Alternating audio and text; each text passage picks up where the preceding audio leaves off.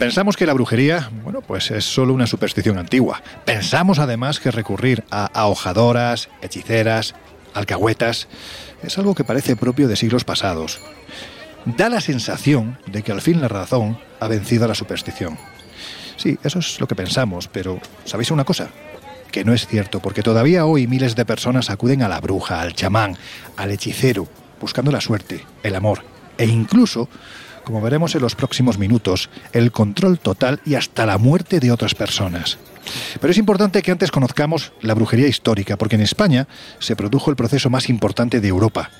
Las causas que lo propiciaron, bueno, pues ahí están, ¿no? Y las características que hacían que una persona fuera considerada bruja, al igual que las plantas de poder que utilizaban en sus rituales, son parte de esta historia, quizás oscura, pero ojo, no solo por aquellas que fueron tachadas de brujas, sino por aquellos que las condenaron supuestamente porque tenían ese poder maligno realizaban en cierto modo esos conciliábulos con el demonio.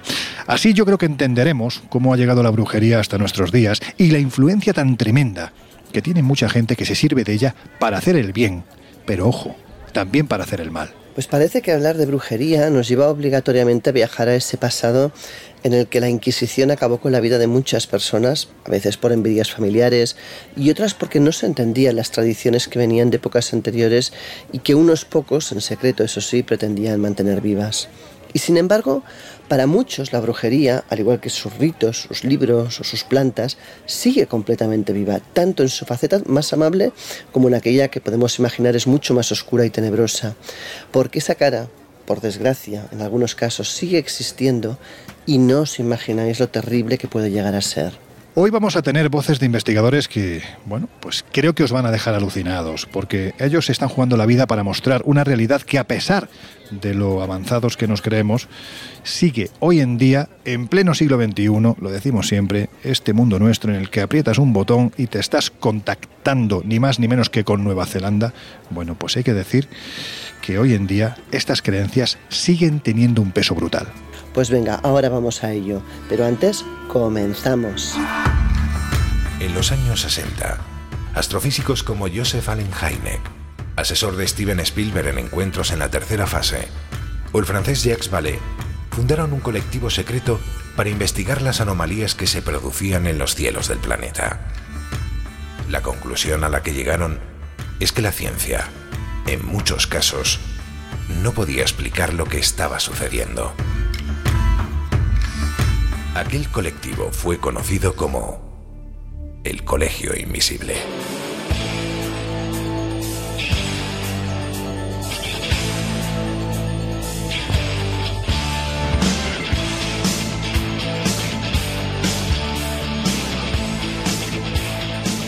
El Colegio Invisible, con Lorenzo Fernández Bueno y Laura Falcó en Onda Cero.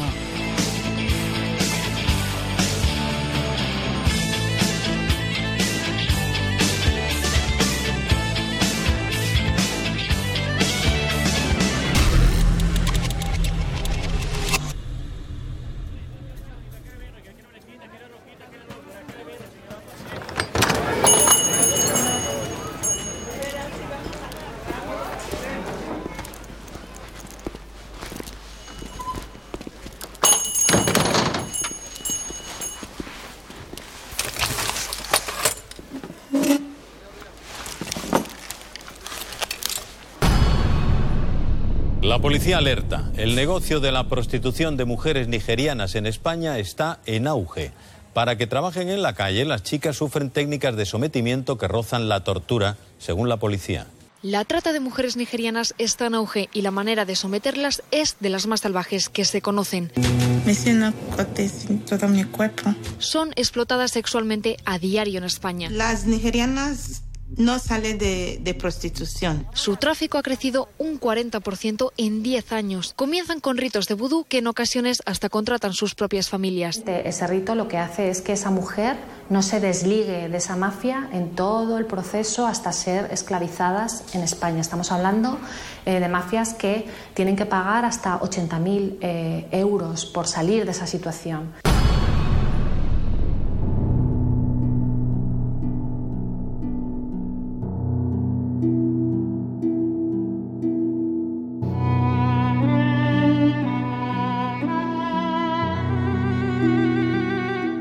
Josep, eh, esta noticia que acabamos de escuchar, bueno, pues mujeres nigerianas ni más ni menos que son sometidas a vudú, amenazas diarias, palizas, es una realidad, vuelvo a repetir, totalmente actual, por desgracia, y también terrible para quienes la sufren, ¿verdad?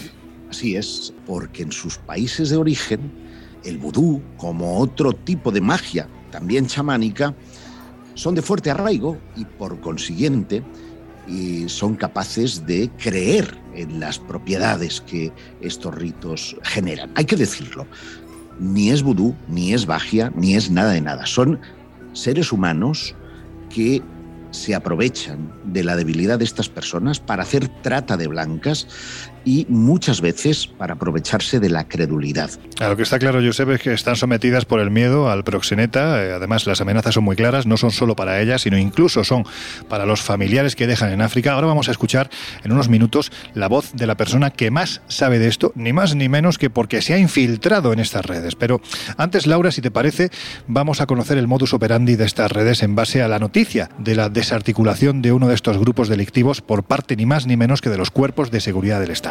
Pues sí, no hace mucho se ha desarticulado, de hecho, una organización que se dedicaba a tratar de mujeres que eran captadas principalmente en Nigeria y explotadas luego en un polígono industrial de Málaga.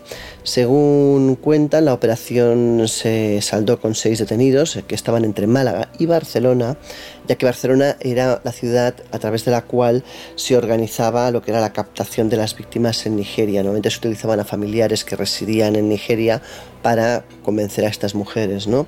¿Y cómo se las doblega? ¿Cómo consiguen que estas mujeres pues vengan aquí eh, para eso, para ejercer al final la prostitución?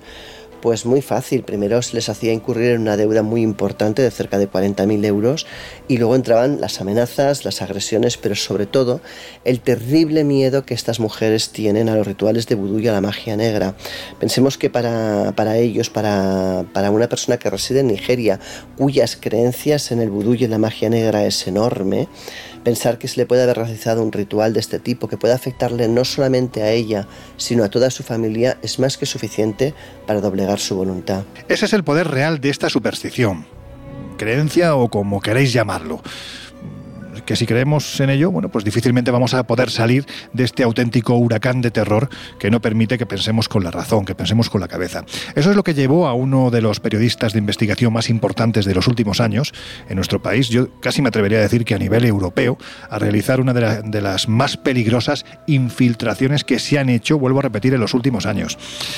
A ver, Jesús, cuéntanos quién es este hombre y qué es lo que hizo. Pues eh, lo has resumido muy bien. Probablemente Antonio Salas sea uno, si no el mejor periodista de investigación que desde luego tenemos en España y como bien dices, resalta su labor a nivel europeo. Hay que decir para quien no lo sepa, que Antonio Salas es tan solo el seudónimo de, un periodista obligado precisamente a ocultar su nombre por las amenazas recibidas después pues, de sus diferentes investigaciones.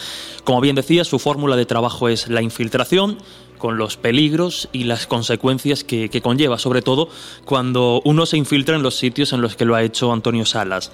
Alcanzó la fama o fue conocido precisamente con su primera investigación, publicada bajo el nombre de Diario de un Skin, una investigación que además sirvió como base documental en varios juicios contra diferentes grupos neonazis. Le siguió el año que trafiqué con mujeres, en el que ya desvelaba algunos asuntos delicados y espinosos precisamente del mundo de la trata de blancas y la prostitución de lujo en nuestro país. Y eh, bueno, pues quizá la investigación que más tiempo le llevó fue la del palestino, en la que incluso bueno, tuvo que aprender árabe, convertirse al Islam para hacerse pasar por un eh, palestino venezolano que se infiltró nada más y nada menos que en los campos de entrenamiento de las FARC colombiana y bueno, pues con los peligros, como decíamos, derivados. Seguro que hay unos cuantos. Sí, desde luego. Quizá la, el trabajo que más vinculación tiene con el asunto que nos incumbe esta noche, esta madrugada, fue publicado bajo, bajo el sello de novela, aunque contaba muchas verdades. Precisamente tuvo que hacerlo por, vamos, como una novela por las restricciones en el uso de la cámara oculta en las diferentes labores periodísticas que, que se impusieron por aquellos años. Y el título de esa novela era Operación Princesa. De nuevo arremetía con datos y documentos únicos contra el mercado de la prostitución en nuestro país, la trata de blanca y, ojo, a lo que comentaba Josep, ¿no? El poder que eh, bueno, pues muchos proxenetas ejercían sobre determinadas chicas precisamente con todo lo que tiene que ver con la creencia, el vudú, la magia negra. Las engañaban para venir aquí con unas promesas que luego no se confirmaban y después las subyugaban y las doblegaban precisamente eh, pues, eh, metiéndoles el miedo a estas creencias, ¿no? a que podían maldecirlas, a que podían hacerles vudú y condenarlas tanto a ellas como, como a sus familias. El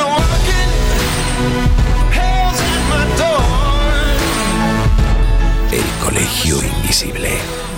El periodismo de misterio ya está aquí, en Onda Cero.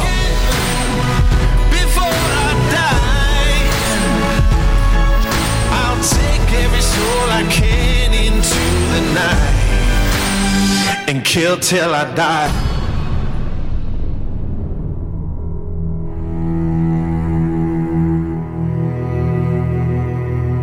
Os estamos hablando del poder de la brujería en pleno siglo XXI y de cómo es capaz de someter, de literalmente anular a la persona con algo tan aparentemente etéreo como es el miedo.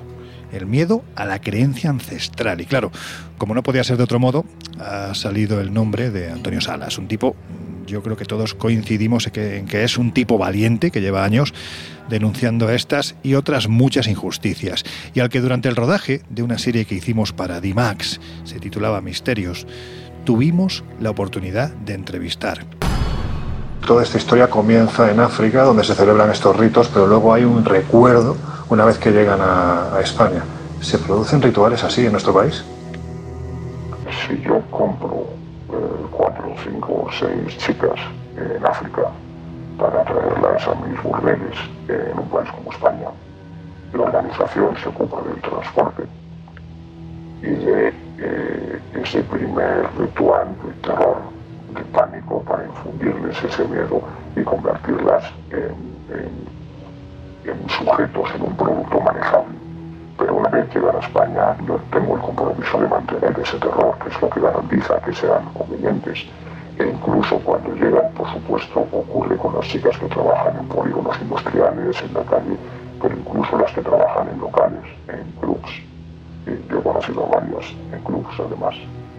Eh, hay que hacer una serie de rituales cada cierto, tiempo, cada cierto tiempo para mantener ese terror porque cuando llegan a España se dan cuenta de que todo lo que les han contado es mentira, de que en España el dinero no cae de los árboles, de que esa deuda que han asumido con la organización no la van a pagar en dos semanas o en tres semanas, porque en Europa el dinero sale del suelo. Además, una vez llegan al club, empieza todo el infierno en el que son desconectadas de la sociedad, no tienen más trato que con los clientes de los burdeles, con los puteros y con los proxenetas. No, si quieren comprar ropa, si quieren, tienen que comprarla a los mismos proveedores del burdel, que lógicamente les venden mierda por un precio muy por encima de su valor. Tienen que pagar el alojamiento, tienen que pagar la estancia, tienen que pagar multas cada vez que llegan tarde al salón, cada vez que manchan las sábanas por tener la menstruación cada vez que no quieren cumplir la fantasía de un cliente y esas multas van incrementando esa deuda, con lo cual hay que reforzar ese terror cada cierto tiempo y mantenerlas aterrorizadas.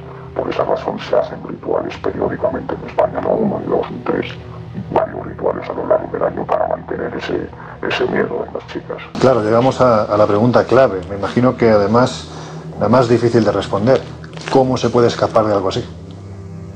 Evidentemente supongo que la única forma de luchar contra la superstición es con la formación, pero no puedes luchar contra unas creencias que llevan miles de años, que son muy anteriores al cristianismo o al islam o al judaísmo, eh, rápidamente. ¿no? Y a veces eh, puedes, si no luchar contra esas creencias, intentar utilizarlas en tu beneficio, que fue lo que intentamos hacer con el caso de Susi para sugestionarla, para que perdiese miedo a ese gurú y colaborase con la policía en, el proceso contra Sony. Es que cuando juegas con creencias religiosas, como no ocurrió en nuestro caso, se pueden volver en tu contra y puedes perder el control, ese es el riesgo.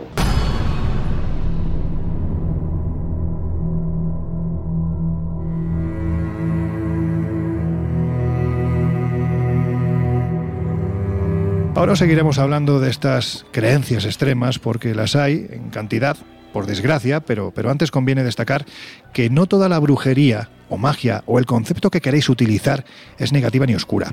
Baste decir, Laura, que hay creencias antiguas que se han retomado en nuestro tiempo, en pleno siglo XXI, y que tienen decenas, por no decir cientos de miles de seguidores en todo el mundo. La magia Wicca, pues es un buen ejemplo de ello. Venga, cuéntanos qué es esto y quién la practica. La magia Wicca procede del término Wichike, que es del inglés medieval, que significa bruja, y de su masculino, que es Wicca, y que significa algo así como hombre sabio. Esta magia es eh, reencontrada, reaparece porque es antigua a principios del siglo XX y es presentada en 1954 públicamente por Gerald Gardner, que era un funcionario jubilado británico, que afirma haber redescubierto, haber reencontrado esta antigua religión pagana que se basa en prácticas herméticas. El caso es que en esta práctica no existe una autoridad central, tampoco se basa en un dios, en una divinidad, sino que se cree que la divinidad está dentro de nosotros, que hay una divinidad masculina y una femenina y que ambas juntas son las que generan todas las energías del universo. De hecho, con la magia Wicca lo que se pretende es que uno conecte con la naturaleza, con la tierra, y utiliza las estaciones, utiliza la lluvia, las plantas y todos los elementos que ofrece la naturaleza para conectarte con ella y para obtener beneficios. Siempre, eso sí, con una clara relación con lo que es la magia blanca, es decir, no es una magia egoísta, no es una magia que pase por encima de la voluntad de nadie, ni pretenda hacer daño a nadie, sino conseguir cosas positivas que beneficien al ser humano en general, ¿no? Y por tanto sus rituales y sus hechizos pues siempre tienen ese factor positivo y además están muy unidos a las estaciones, a los solsticios o los equinoccios. Josep, en España, mm, como en tantas y tantas partes del planeta, hay seguidores y seguidoras de la magia wicana. Y claro, como yo sé que Josep tiene amigos tanto en el cielo como en el infierno, se ha puesto en contacto con una persona que practica esta creencia. Y ahora, querido amigo, nos vas a contar qué te ha dicho, ¿verdad? Yo he querido, eh, tengo varios, eh, tengo a varios amigos que practican la Wicca, que practican la antigua magia celta, que se auto eh, llaman o autodenominan druidas. Perdona, Josep, que te interrumpa, pero mm, de verdad que nuestros y nuestras queridas oyentes tendrían que ver lo que es una cena en tu casa por los amigos que tienes. Porque es tremendamente ecléctica y divertida. Raritos, raritos. De hecho, tú vienes de, vez en cuando. Eh, he preguntado a, mi amiga Elvira Freire, que recién eh, ha venido de las islas eh, británicas. Ella practica la antigua tradición celta, conoce a fondo las hierbas, los remedios naturales, aquello que utilizaban antiguamente las brujas y no he podido resistirme a preguntarle, ¿te molesta que te digan que representas a la nueva brujería? Eh, sí, sí, porque la Wicca no deja de ser una amalgama de diferentes dioses, diosas, eh, que me los han juntado todos en el mismo sitio entonces, eh, yo tengo un principio, trabajar con un dios de la luz, que en mi caso es Luke, y trabajar con la triple diosa y con el principio femenino, que es lo que necesitamos para conseguir un equilibrio. Por lo cual trabajo con Brigitte, con las diferentes caras, más todas las, todas las devas de los ríos, y todo desde un punto de vista también bastante histórico, porque muchos libros de historia, bueno, tengo raíces gallegas, evidentemente, tengo libros de historia gallegos sobre la religión en Galicia y me he ido adaptando a este punto, ¿no?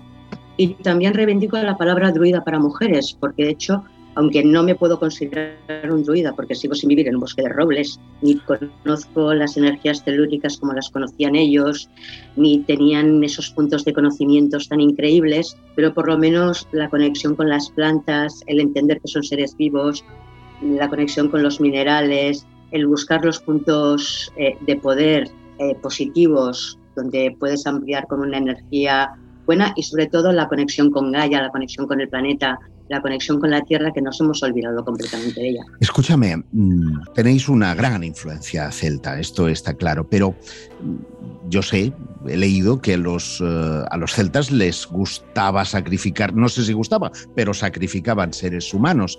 ¿No es algo contradictorio lo de ese amor a la naturaleza con el sacrificio? Me han demostrado que sacrificaran a seres humanos porque yo creo que lo que sacrificaban era el animal totémico de ellos, que era el, jabalí. Y de hecho, en, la casa que, de mis abuelos existía un, lo llamábamos cariñosamente el perro cerdo, pero un jabalí muy antiguo, de piedra, parecido a los famosos toros de Guisando, y también un cruceiro que no han sido capaces de datar, porque por una parte se ve una imagen de mujer mucho más antigua, por el otro la cruz, con lo cual seguramente al estar cerca del niño sería, una, sería la deva del río Niño. Los dioses viales de los caminos, ¿cómo son? Bueno, yo te digo, las festividades es Samaín, después el solsticio de invierno, que es cuando nacen los dioses de la luz, no los solares, los dioses de la luz, que hay una gran diferencia en el tema. El Imbolc, eh, que es la festividad de, la leche de oveja, que es cuando empiezan a, dar leche a las ovejas, y que es una festividad directamente dirigida a la triple diosa, Brigitte. Después del equinoccio de primavera tenemos los Juegos Brillantes del Beltane, que son los momentos en los cuales el antiguo camino de las estrellas, antes de la llegada del cristianismo, ya existía, ya se utilizaba, y de hecho existe, yo creo que una tradición megalítica, porque tenemos un Stonehenge en un pantano del Tajo, la Mar de Mono, y todo aquello subió una línea telúrica por todo lo que es el actual Camino de la Plata, ya que es el Camino de la Plata porque desde las rías de Minotinto y Tartesos subía toda la, toda la plata que iba hacia arriba. Y desde allí había una cultura y había una tradición que eran los barcos que salían de Galicia, pasaban por la Bretaña francesa, iban hacia la parte de Gales, Cornalles, Escocia, la isla de Man, Irlanda y volvían hacia Galicia. De la misma manera que entre Galicia y Asturias hay una veta de azabache que llega hasta las costas de Inglaterra, ¿no? Entonces, yo siempre he pensado que desde la Edad de Piedra había existido una cultura céltica. La llegada de, la, de Luke es lo que hace que estos antiguos dioses se conviertan en el mundo férico. En Irlanda se esconden bajo las montañas y nos encontramos que en la parte de Galicia las mouras se esconden bajo los castros o incluso a la parte de Extremadura encontramos las moras, que no son moras, son una tradición de mouras y también habían mouros, que son esos seres eh, que eran guapos y que no dejan de tener un punto eh, mágico, alado y de seres de la naturaleza, con lo cual estaban muy unidos todos los celtas.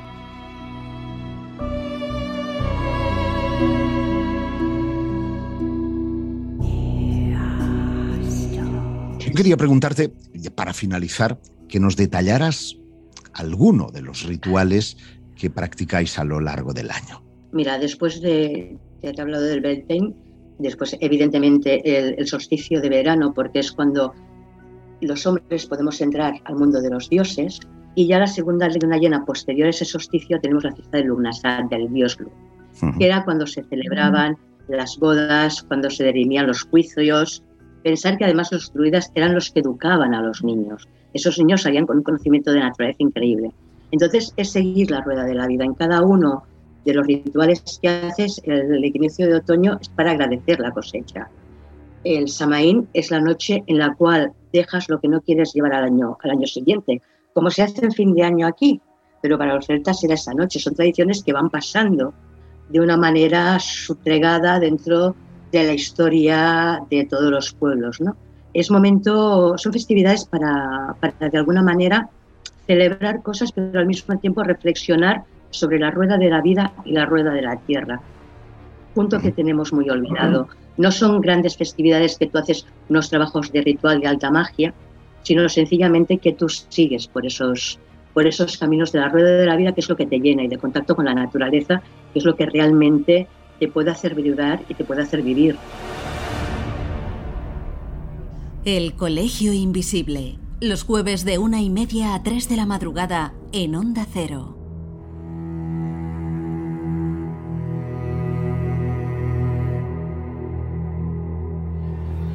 Oye Jesús, tú que estás muy callado, ¿qué opinas de la Wicca? Bueno, me parece fenómeno interesante como, como nueva creencia, nueva entre comillas, ¿no? porque como nos ha explicado Yusuf, tiene ya su, tradición. Pero reconozco que me genera curiosidad simplemente desde el punto de vista más eh, antropológico. Desconozco los, los, pilares fundamentales de esta religión. Sí que tengo algún, algún contacto y algún amigo común con, con alguna persona wicana en su entorno, pero insisto, me genera curiosidad como una de esas nuevas religiones, igual que por ejemplo los odinistas de, de un tiempo a esta parte han vuelto a coger, han vuelto a coger. Eso es lo que iba, de hecho te iba a preguntar, ¿no? Porque bueno, la religión wicca, digamos que dentro de este marasmo de nuevas creencias que han surgido en los últimos tiempos, vendría a ser ya un tanto veterana. Podría, podríamos decir que es la abuela de estas creencias, pero por ejemplo se ha puesto muy de moda en los últimos 15, 20 años la religión asatru, ¿no? que lo que tiene que ver es precisamente con lo que estás diciendo, ¿no? con la vuelta de los viejos, de los antiguos dioses nórdicos. ¿Esto por qué es? ¿Por qué de repente hay una serie de creencias que no son nuevas porque son todavía más antiguas que las que tenemos, que parecen regresar para imponerse a estas más nuevas porque son más antiguas. No sé si me estoy explicando. Sí, sí, yo creo que sí, yo creo que sí. Hombre, yo, yo entiendo y, un ejemplo quizá más representativo que, el de los propios odinistas o, los asatrus sea también la, magia del caos, que de un tiempo a esta parte, en los últimos años, también ha adquirido nueva, nueva fuerza y una cantidad ingente de, seguidores. La respuesta sencilla desde el punto de vista quizá de la, de la sociología, pues sería decir que si atendemos un poco a determinados momentos de, crisis o complicados, eh, resurgen ¿no? estas nuevas creencias o antiguas creencias con un nuevo lavado de, de cara. Pero yo creo que también al final responden un poquito eh, quizá en el lado más luminoso de lo que hoy estamos comentando, pero responden un poquito precisamente a esa casi necesidad ancestral de contacto con, lo trascendente. Y esa necesidad pues, es capaz de manifestarse de, múltiples formas, desde religiones más complejas hasta incluso la propia, la propia ufología o el contactismo, que también ha tenido cierto resurgir, mm. puede atender un poco a esa, esa necesidad. Hombre, pero no, no metas a la ufología en el mismo saco, querido Jesús. Pero bueno, la ufología no, pero sí el contactismo quizá como, como necesidad de, trascendencia y, de contactar o tener un poco bajo control, bajo eso, bajo un poder superior.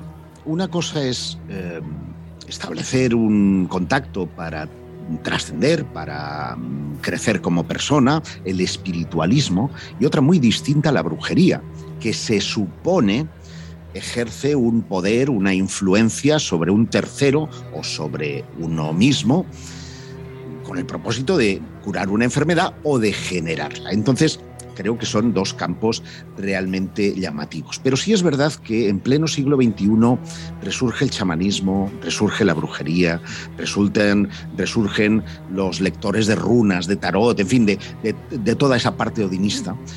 Y llama poderosamente la atención que suceda ahora en, eh, en, el momento en el que tenemos una mayor dependencia tecnológica o científica. Sí, pero también tenemos una gran crisis de valores y eso suele pasar.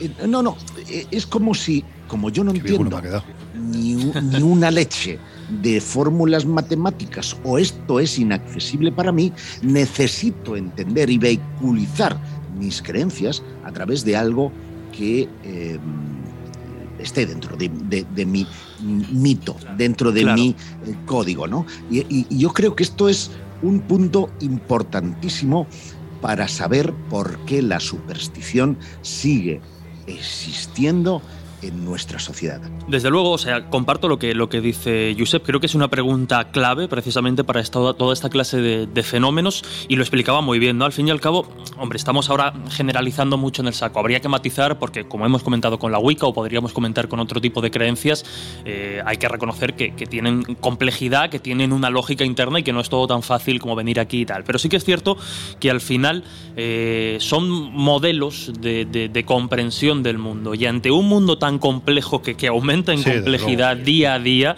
eh, tanto científica como tecnológicamente, tanto en el ámbito político como en el de la economía y lo social, pues sí que es cierto que al final esa necesidad también del ser humano de, de, comprender o tener unas, unos esquemas claros para, para, enfrentarse al mundo, pues muchas veces, como, como indicaba Josep, viene vehiculado pues a través de estas creencias, incluso no por comparar, pero también dentro de ese saco un poco el mundo de la conspiración, no es sino, eh, bueno, pues simplificar determinadas ideas que es muy, muy complejo comprender desde el ámbito más, eh, más objetivo y, realista. Es decir, yo, yo no entiendo, no tengo ni idea de, cómo funciona la bolsa o la economía, o no tengo ni idea de cómo puede funcionar a nivel global eh, determinados estamentos sociales. Pero sí que es cierto que, por ejemplo, pues no sé, los reptilianos te hablan de clases sociales, los poderosos dominan, los débiles no. Al final lo que hacen es simplificar determinadas ideas complejas y hacerlas comprensibles para un grupo de gente. Las religiones hmm. un poco o los mitos atienden también muchas veces a eso, ¿no? Responder Las nuevas creencias, desde luego eso es otro colegio invisible porque nos podemos encontrar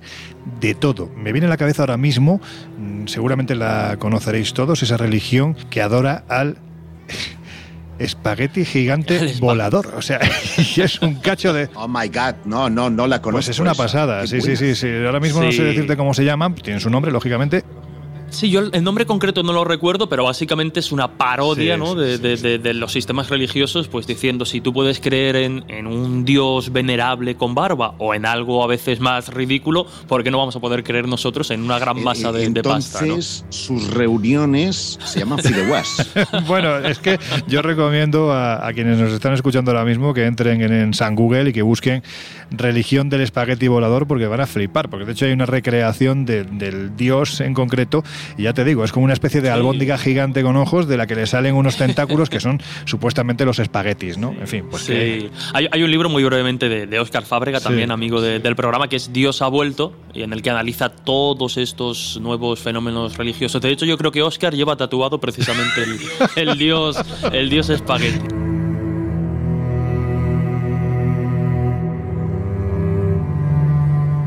Hay cosas bueno, pues que yo creo que son muy difíciles de asimilar. En fin, por muchas vueltas que le demos. Regresamos en unos minutos después de la información que ya tienen preparada nuestros compañeros de los servicios informativos. Ahora volvemos. There is a house in charming town.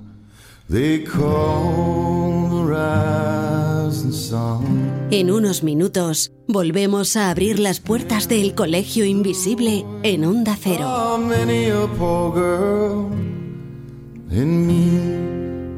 God, I'm one. If I listen to my mama,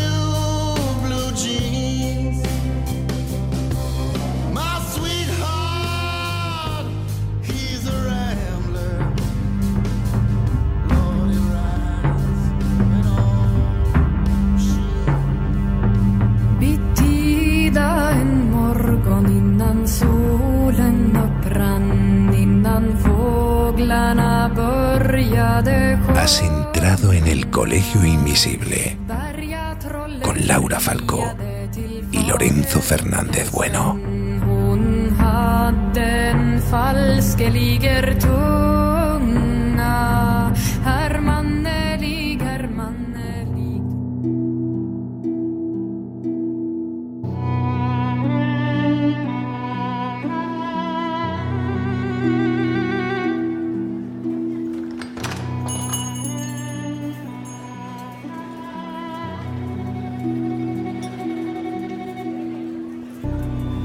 La forma de vivir la brujería, la magia negra, al otro lado del Atlántico, bueno, pues tiene otros nombres y otros elementos rituales. Pero la finalidad hay que decir que es la misma. Hacer el bien, el mal, amarres de amor, potenciar la sexualidad. Y si hay un lugar en el planeta donde esto se evidencia como en ningún otro sitio, ese es el mercado de Sonora, en Ciudad de México. Yo os puedo decir que he estado en varias ocasiones y es uno de los sitios más alucinantes que te puedes encontrar en esos pasillos estrechos en los que prácticamente hay de todo y cuando digo de todo es hasta miembros viriles que si los machacas, bueno, pues tus problemas sexuales los vas a superar. No lo he probado, Josep, que te estoy viendo mirándome con una cara. No, no, no, no, no solamente son Vale. Bueno, pues también te encuentras todo tipo de fetiches, muñecos de vudú, en fin, elementos de lo más variado. Estamos en la colonia Merced Balbuena, en la delegación Venustiano Carranza. Y hay que decir que hasta aquí llega gente de todo el mundo.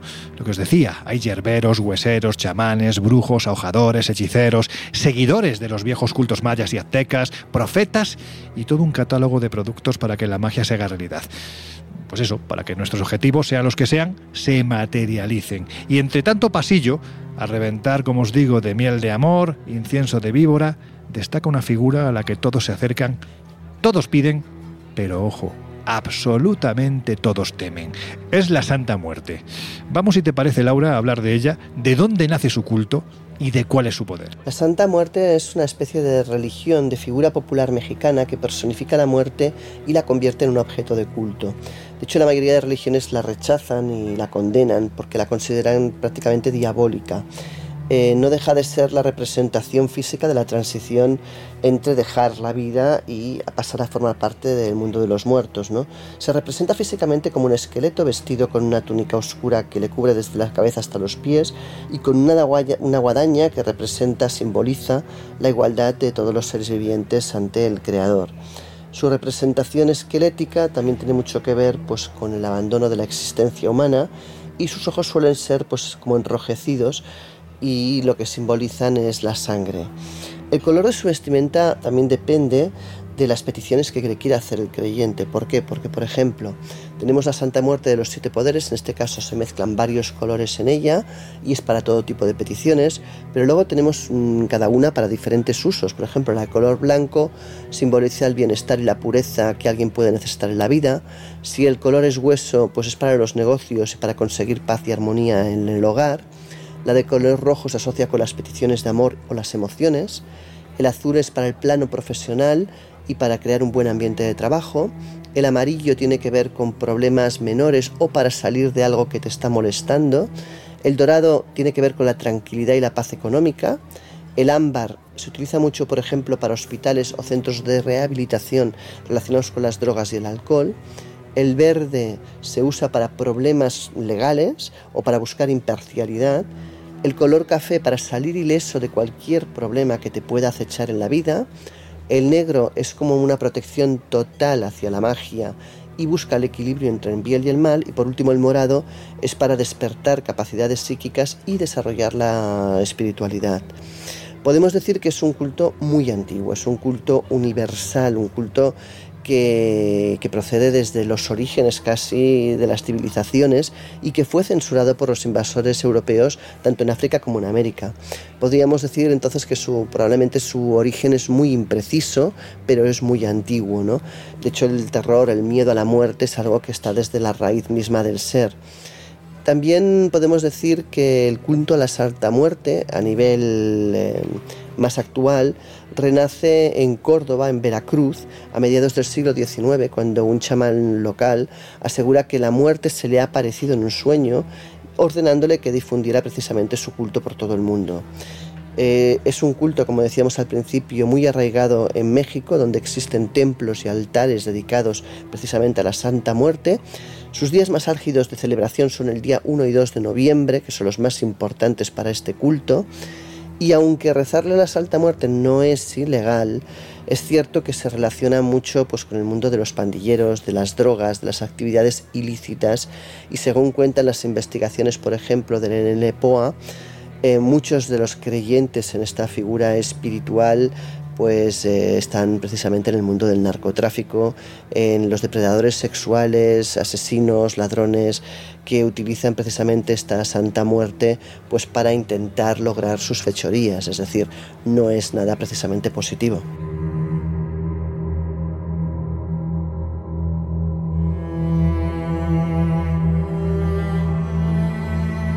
Y además hay que decir que parece que la huesuda nunca está sola.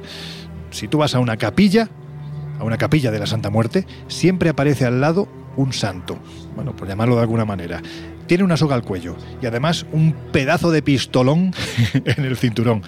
Se llama Jesús de Malverde. Dicen que es el santo favorito de los narcos. Pero Josep, ¿quién es este hombre y qué méritos hizo para que lo hayan subido de esta forma a los altares, aunque sean un poquitín oscuros estos altares? Pues el verdadero nombre de Malverde era Jesús Juárez Mazo. Lo de Mazo, no sé por qué. Adiós rogando. Nació y con el mazo dando. Eh, nació en las juntas de Mocorito, en el estado de Sinaloa. Ya sabes que ese es uno de los lugares de extrema pobreza donde el narcotráfico eh, va, campa a sus anchas. Y empezó a ser conocido por robar a los pobres y darse, o sea, por, perdón, eso son los políticos, eh, por robar a los ricos y dárselo a los pobres. Mm, vamos, como un Robin Hood. El, hombre, al parecer, se metía en la selva, en el monte, y de ahí es donde viene su apodo, el mal verde. Anda. Mal verde, el mal Fíjate, eso no lo sabía. Y, asaltaba las haciendas, a las familias, como digo, más adineradas, y se las daba con ese botín a los más eh, fastidiados. Y se sabe que vivió en, eh, entre 1870 y 1909 año en el que murió ahorcado. Y por eso se le representa con esa soga, eh, soga al, cuello. Concretamente el 3 de mayo de 1909 en el que nace su mito y nace su leyenda en Sinaloa, tiene incluso una capilla donde cada 3 de mayo, es decir, el día en el que eh, fue ahorcado, cientos de creyentes procedentes de todos los estados del país acuden a venerarlo a pedir y agradecer favores, porque se dice que incluso muerto se aparece. Bueno, yo recuerdo, fijaros, hace, hace unos tres años estábamos rodando la serie Misterios, de la que anteriormente hemos extraído esa entrevista con, Antonio Salas, y recuerdo que eh, saliendo del mercado de Sonora, iba con el gran Juan José Revenga, uno de nuestros, por no decir nuestro explorador de cabecera en el Colegio Invisible. Salíamos del mercado de Sonora, como os digo, y nuestra intención era asistir a una capilla de tanto de Jesús de Malverde como de la Huesuda, ¿no? de la Santa Muerte. Y el chofer que nos llevaba por Ciudad de México decía que ni de coña, que él cuando había una capilla de la Santa Muerte solía ser lugares un poquitín poco recomendables, vamos a decirlo así. Nos dijo que había una muy cerca, en, la delegación de, Morelos, pero también nos aseguró que él en los semáforos a las 12 del mediodía no se paraba, porque le quitaban las llantas. O sea, así de claro, ¿no? Bueno, el caso es que estábamos rodeados de policía y nos dijeron que, no había ningún problema, que ellos nos acompañaban. Les hicimos un regalito, vinieron con nosotros y cuando llegamos a la capilla, bueno, pues entramos, estábamos grabando una capilla pequeñita, pero la verdad es que muy llamativa, porque te encuentras de repente un esqueleto enorme vestido como una virgen, literalmente, que te recibe con la mano llena de billetes. Alrededor ves todo tipo de estampitas, licores, teléfonos móviles, relojes. Vale cualquier cosa con tal de que la, de que la huesuda te lo conceda, ¿no? Ahora, lo que se dice siempre, cuidado con lo que le pides, porque luego se lo va a cobrar. Y normalmente se lo suele cobrar con pagos de sangre. Bueno, pues ahí estaba yo haciéndole la entrevista al bueno de Juanjo Revenga, cuando de repente veo que la policía, el coche de policía que estaba aparcado en la misma entrada de la capilla, enciende las luces y, bueno, pues como si fuera Fernando Alonso cuando estaba en el primer Renault. Es decir, aceleraron a toda leche, salieron zumbando y de repente me encuentro que parte del equipo que está afuera con el chofer empiezan a decirnos que mm, rápido, rápido, que tenemos que irnos. ¿Por qué? Porque tenemos que irnos. Bueno, pues ahí le hago un par de preguntas más a Juanjo, salimos y vemos a pues no sé si decirte, eran 40, 50, 60 personas que se iban aproximando con cara de muy pocos amigos, iban haciendo todo tipo de aspavientos, mm, empezaron a gritar, total, que cargamos rápidamente el equipo, el material y la furgoneta y no salimos como Fernando Alonso en Renault porque nuestra furgoneta corría menos, pero sí observamos como aquella gente una vez que aceleramos empezaron a correr detrás de nosotros. Es decir, no les gusta eh, los cotillas, no les gusta que se hable de ese culto que, como estabas diciendo hace unos minutos, pues es que claro, no se asocia a nada positivo, porque si tenemos que ver que a lo que se asocia, a lo que se liga, tanto Jesús de Malverde como la Santa Muerte es al narco, evidentemente, pues al narco no le gusta que le pongan unas cámaras delante y menos, y mucho menos en su lugar de culto, ¿no?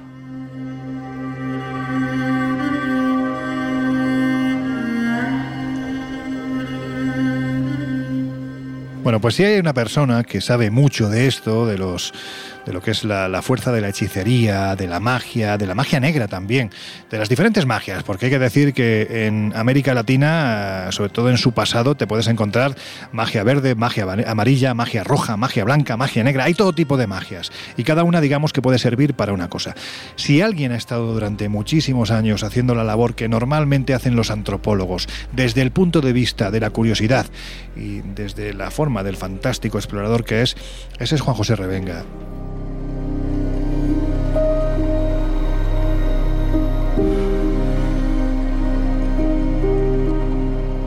Hola Juanjo, encantados de que estés con nosotros, gracias por acompañarnos y si te parece voy a hacerte unas cuantas preguntas sobre un tema que tú dominas ampliamente.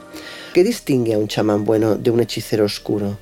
La realidad de la diferencia entre un chamán y un brujo o un hechicero que se dedica a trabajar el mal es precisamente eso.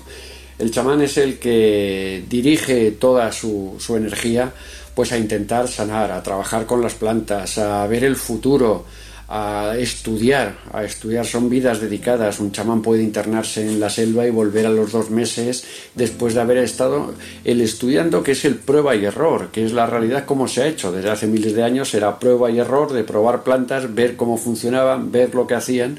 Pues esto es lo que siguen haciendo los chamanes, porque trabajar en, en el bien es difícil, hay que ganarlo, hay que buscarlo, hay que estudiar hay que ser, en, suma, hay que ser una, una buena persona o trabajar en ayuda a los demás. Sin embargo, para trabajar en el mal, para trabajar en el mal es muy fácil. Simplemente tienes que querer Tienes que querer trabajar con el mal y ahí tendremos siempre la puerta abierta. Siempre nos estarán abriendo el camino para que podamos empezar lo antes posible y empezamos a difundir el trabajo del mal. Eso es un hechicero que trabaja pues haciendo en el lado oscuro, haciendo el daño, pues haciendo un daño que realmente pues debe de funcionar, ¿no? Igual que creemos que, que funciona el bien, pues existe el blanco, existe el negro y nunca debemos de dudar que si existe Dios, pues existe el demonio.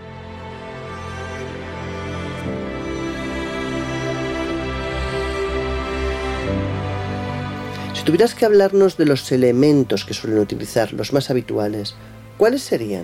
Aunque parezca mentira y diferencie, haya distancias de miles de kilómetros entre los chamanes donde empezó el chamanismo, ¿no? En, Siberia, estamos hablando que ahí la palabra chamán vino desde allí, samán, el que controla la energía. Desde ahí hasta la selva del Amazonas eh, son los mismos chamanes, los mismos ritos. Ahí quizá podemos hablar ahí de, lo que mucha gente cree o los iniciados creen de esto en la conexión interchamánica, ¿no? Que pueden conectarse entre ellos, porque ¿cómo va a saber un señor que está en, una, en un río perdido del Amazonas que los ícaros, los cánticos, los tambores que utiliza son los mismos que utiliza el chamán en Siberia, donde todo empezó. Donde todo empezó y donde controlan lo mismo que controlan ellos, la energía, controlan y trabajan con lo mismo, con los tambores, con los ícaros, con esos cánticos milenarios que han ido recibiendo de padres a hijos durante generaciones y que siguen utilizando. Igual que el conocimiento pasa, pasan las canciones, la música, las plantas, todo lo que se debe de trabajar, porque trabajan como siempre, por ejemplo, otra de las cosas que se usan siempre es el copal, el famoso incienso, ¿no? El aroma del copal, eso tan famoso y que utilizan brujos, hechiceros y chamanes a lo largo de todo el planeta. Es una resina que se quema y es el humo limpiador siempre habrá, habrá copal, habrá olor a copal donde esté trabajando un, chamán. El copal, además de otras muchas cosas que pueden utilizar ellos entre, entre sus conexiones, en una, en una cabaña perdida, siempre encontrarás también algo que parece absurdo, pero es un, una foto o un trozo de un calendario de un, del Sagrado Corazón de Jesús. Siempre lo encontrarás, esa mezcolanza, esa, eh, ese cáliz que mezclaron todo, todas las religiones en, en América y, y, al final en el mundo, porque en Asia puedes encontrar lo mismo, en una cabaña de un chamán te puedes encontrar el, el dibujo del Sagrado Corazón, otra de las cosas que siempre utilizan, las piedras, las piedras guaringas, son piedras de poder que ellos cargan con energía y colocándolas sobre la gente, pues pueden, pueden curar con ellas. Y luego, por supuesto, pues los no los no les vamos a llamar alucinógenos, son las plantas sagradas, ¿no? Las plantas sagradas, cuyo el peyote, el San Pedro y la principal, que es el, el ayahuasca, ¿no? Es la que te lleva la que te abre el mundo invisible, la que te abre al otro lado para que puedas ver y puedas eh, pasar ese puente que une los dos mundos. Y ellos siempre son los encargados. Hay que decir que la gracia, el poder, según cuentan, les viene de tradición familiar. ¿Es así? Los chamanes, por supuesto que, que heredan el poder de padres a hijos, pues por dos causas principales, ¿no? La primera causa es la económica, porque los chamanes, los brujos, los hechiceros, los magos son los que normalmente mejor viven en el pueblo. Si no cobran en dinero, cobran en especias, pero son los que mejor viven. Y por eso mismo, mm, lo primero que se hereda es el, poder de porque se enseña de padres a hijos para que pueda seguir manteniendo el negocio en muchas ocasiones, porque no debemos de olvidar que en la gran mayoría de los casos cuando tratemos con, chamanes o brujos eh, van a ser falsos, van a ser falsos. Eso estamos hablando en el lugar donde ocurren las cosas, en los centros de poder, en las selvas, en las estepas. Si hablamos con un chamán tenemos un 90% de probabilidades de que sea falso. Y dice, bueno, y entonces todos los que están trabajando en nuestro país o están trabajando fuera, pues imagínese, estamos hablando ya de un 120% de mentira o de engaño que puede haber en esos chamanes que nos van a hacer limpiezas, trabajos y nos van a cobrar una fortuna por sacarnos de todo. Eso por un lado. Por otro lado están los que son de verdad, que terminas conociéndolos simplemente con verlos. Ya cuando ves a un chamán ya sabes lo que hay ya sabes que las energías no te rebotan, porque al fin y al cabo pensemos que estos son energías. El chamán es el que controla la energía, todo el mundo, todo es energía lo que nos rodea, y el chamán lo que hace es controlar la energía mejor que nosotros, a través de cánticos rituales, experiencias milenarias, como queramos llamarlo. Pero el chamán es el que lleva siglos trabajando en esto. Y en eso sí debemos de creer, en que hay energías positivas y negativas. Por eso chocamos muchas veces cuando nos presentan a cualquier tipo de estos ya a la primera, después de 200, 300 ceremonias, ya a la primera nada más verlo sabemos lo que hay. Muchas veces los dejas trabajar, les dejas que se suelten, que te cuenten historias, solamente por ver hasta dónde puede llegar su, su, nivel de cara, ¿no? de, cara de cara dura, de, de.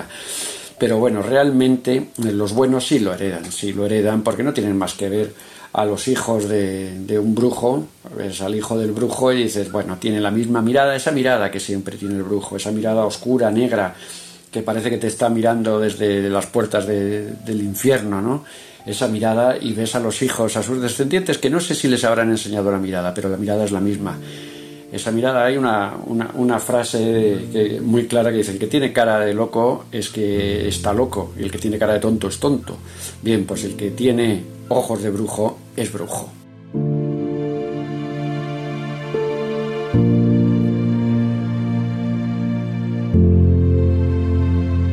¿Qué magias trabajan y por qué tú siempre has dicho que ninguno suele pasar de los 50? El brujo, el hechicero, los trabajadores del mal nunca, nunca suelen ser mayores generalmente. Ahora vamos a explicar un poco esto nunca suelen ser mayores porque además te lo explican directamente ellos también, te lo dicen, te dicen yo trabajo con el mal y me trago toda esa porquería, esa porquería y ese mal lo tengo que pagar y todo terminan pagándolo muy jóvenes, pues eh, los que son de verdad, ¿eh? hablamos de, brujos verdaderos, los demás intentarán robar mientras les dure la verborrea y les dure su, su palabra, ¿no? Pero los de verdad sí mueren, normalmente suelen morir jóvenes por eso porque todo el mal que te están haciendo, todo lo están tragando y alguien se lo tiene que pagar y tú ya sabes que el mal siempre te exige, el mal te exige un pago por utilizarle, es fácil entrar a él, pero te exigen un pago. Yo he conocido algunos mayores, mayores que, pero ya estamos hablando de esas caras indefinibles de más de 90 años, esos cuerpos secos, esa mirada de haberlo visto todo y de no temer a nada, no lo habían tenido, temido de jóvenes, con lo cual ya llegando a estas edades, realmente esos brujos, esos brujos dan miedo. dan miedo. Hay un elemento fundamental en todo altar de un brujo, hechicero o chamán, que es el libro de San Cipriano. ¿Por qué? Pues bueno, si hablamos del libro de San Cipriano y que todos los hechiceros que trabajan con el mal, es un libro de cabecera, es un libro de, de magia, el libro de San Cipriano o la clavícula del hechicero. Es un libro que tiene todos los conjuros, que tiene toda la, desde la iniciación lo que debes de hacer.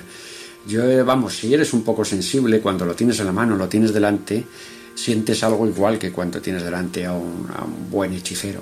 Siempre te es algo cuando lees la primera, la portada en la que pone escrito en antiguos pergaminos hebreos entregados por los espíritus al monje alemán Jonás Sufurino pues bueno, vamos a, empiezas a leerlo, empiezas a ver, empiezas a ver cómo debes de fabricarte desde varitas mágicas, que es un junco de río recogidas un día jueves en la orilla, tiene que no, no haber luna y sobre todo trabajar para prepararte tu propio cuchillo de acero ritual que sí que utilizarás en sacrificios o para dar muerte a enemigos. Tú si matas con ese cuchillo un día de luna, por ejemplo, y con eh, realizando el ritual previo, jamás podrán encontrarte o ese enemigo morirá incluso sin que tengas que tocarle.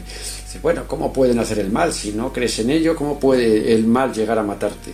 Pues bueno, vamos a pensar una cosa, que quizás a través del libro de San Cipriano y de esos conjuros que llevan miles de años hay escritos desde el principio de los tiempos y de los lugares más remotos y donde todo comenzó, quizás en esos conjuros venga cómo llegar a entrar dentro, ya no vamos a hablar de tu alma, pero a lo mejor de tus energías, puedan trabajar dentro de tu energía por buscar una explicación lógica y racional. ¿eh? Aparte también en el libro te enseña a fabricar los mayores venenos, tanto físicos como espirituales del mundo.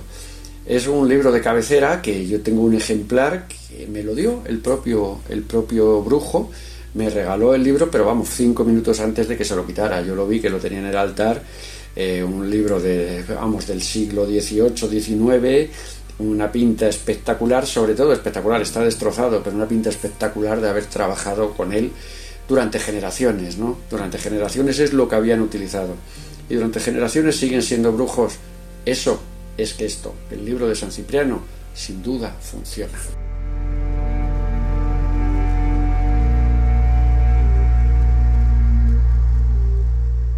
¿Cuál es la experiencia más llamativa que has vivido en compañía de un chamán? Pues dentro de este mundo mágico y misterioso, quizás una, una de, las, de las muchas experiencias inexplicables que he vivido pero que bueno, que por ser o realizarse de la manera que se realizó más me llamó la atención, fue en el Amazonas, perdido, en la selva de Iquitos, con un, con un chamán monje, un brujo, era un brujo, trabajaba directamente el mal, la gente temblaba en el poblado cuando él abría la boca, cuando él decía algo, todo el mundo temblaba. Era un tipo de unos 35 años aproximadamente, con una cara de malo y una mirada tremenda que te traspasaba y hablando con él, pues bueno, siempre esta gente eh, pasa de ti, te demuestran que no te tienen ningún respeto, ningún miedo y ellos te están asustando desde el minuto uno.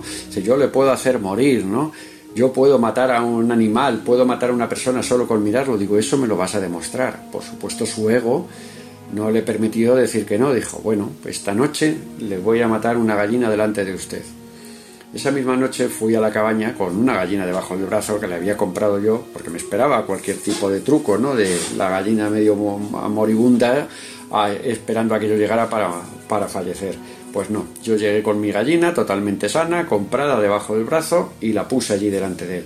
Tú pones una gallina en el suelo, sale corriendo y no la vuelves a ver. Pero no, la gallina se quedó sentada en el suelo y mirándole este hombre empezó a cantar, a cantar unos ícaros, a mover una sacapa, una especie de hojas largas de, como si fueran hojas secas, y cantando una música que de verdad le ponía los pelos de punta. Eso a nosotros, pero a la gallina, a menos de un minuto, estaba echando gotas de sangre por el pico, dio un aletazo, un salto y murió, sin haberla tocado para nada. Un animal que habíamos llevado completamente sano.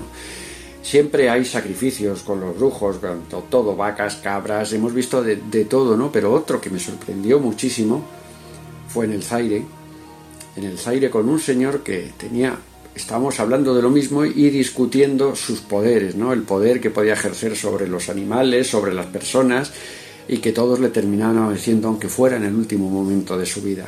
Yo le dije que eso era, claro, imposible de, demostrarlo. Me dijo, imposible.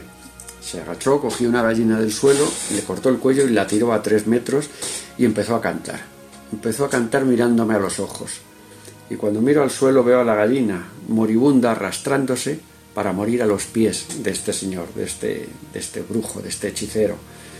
Bueno, no, no dudemos que esto, que esto es posible y que esta gente debe de tener algo mm, que se nos escapa. Simplemente explicación científica no tiene, he visto muchas cosas, he sentido muchas cosas y lo único que, que puedo decir es que algo hay, algo existe y a lo que no podemos manejar, al menos debemos de temerlo y respetarlo.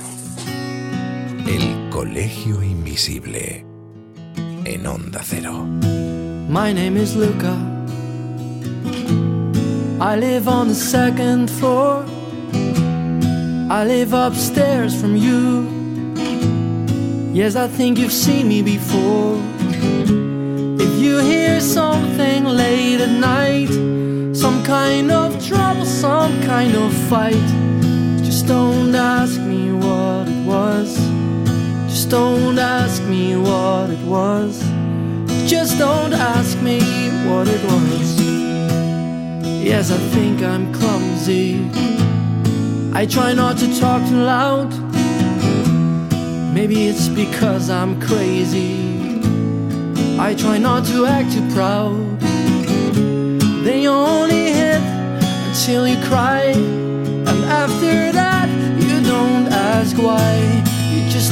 Argue anymore. You just don't argue anymore. You just don't argue anymore.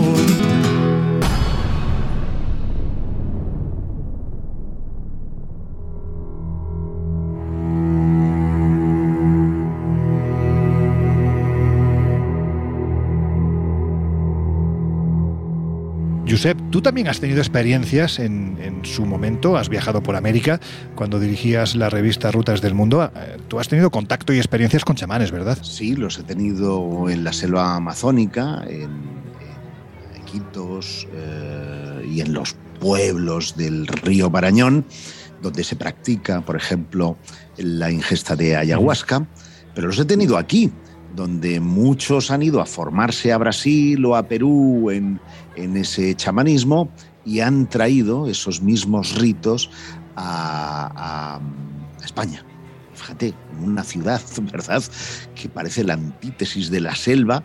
Ves a un tío vestido con plumas, haciendo sus gesticulaciones, escupiendo su cachacha, que es el, el licor eh, que, que, expulsan en el ritual, pues se pegan el chute de, de ayahuasca o de peyote o de eh, muchas de esas plantas sagradas, hacen su viaje trascendente y regresan después de una vomitona extraordinaria aquí. Claro, cuando lo ves en la selva, tiene una connotación y un significado. Bueno, sobre todo porque cuando lo ves en la selva, dependiendo del chamán que cojas o te pille o tengas suerte de elegir, es auténtico y lo que estás comentando, sinceramente, es un poco engañabobos, ¿no? Es decir, esto de que de repente en España, quiero recordar que por, por Galicia y por Valencia había unos terreiros donde la gente se reunía alrededor de un señor con muchas plumas y, hacía esos rituales y consumían ayahuasca, supuestamente consumían ayahuasca, porque evidentemente la, el consumo de ayahuasca en España entiendo que, que no es legal, estamos hablando de, de un veneno... No, no es legal, pero no, no está prohibido, es decir, tú puedes, tú puedes llevar a cabo tu ingesta propia de, de, plantas de poder, lo que no puedes es transportarlas desde el país de origen hasta aquí. Es uno de esos eh, vacíos. Pero es a lo que voy. Josep, perdona, quiero... antes de. No, es que por cerrar este asunto, ¿no? porque creo que es importante, es que, claro, este tipo de ritualística que se podrá compartir o no, se podrá creer en ella o no, pero yo creo que lo que sí hay que hacer es tenerle un gran respeto. Y esto necesita no solo de alguien que te guíe, de un producto, entre comillas, de calidad que no te envenene y sobre todo de un contexto y un entorno en el que se lleva practicando desde hace cientos de años. Yo sinceramente, por mucho que me digan que en un terreiro de Valencia o en un terreiro de Galicia se hacen estas prácticas, es que no puede ser jamás lo mismo. Por eso te digo que cuidadito, quienes nos estéis escuchando, si os apetece, de repente llega el fin de semana y alguien nos propone, oye, ¿por qué no hacemos un ritual de ayahuasca?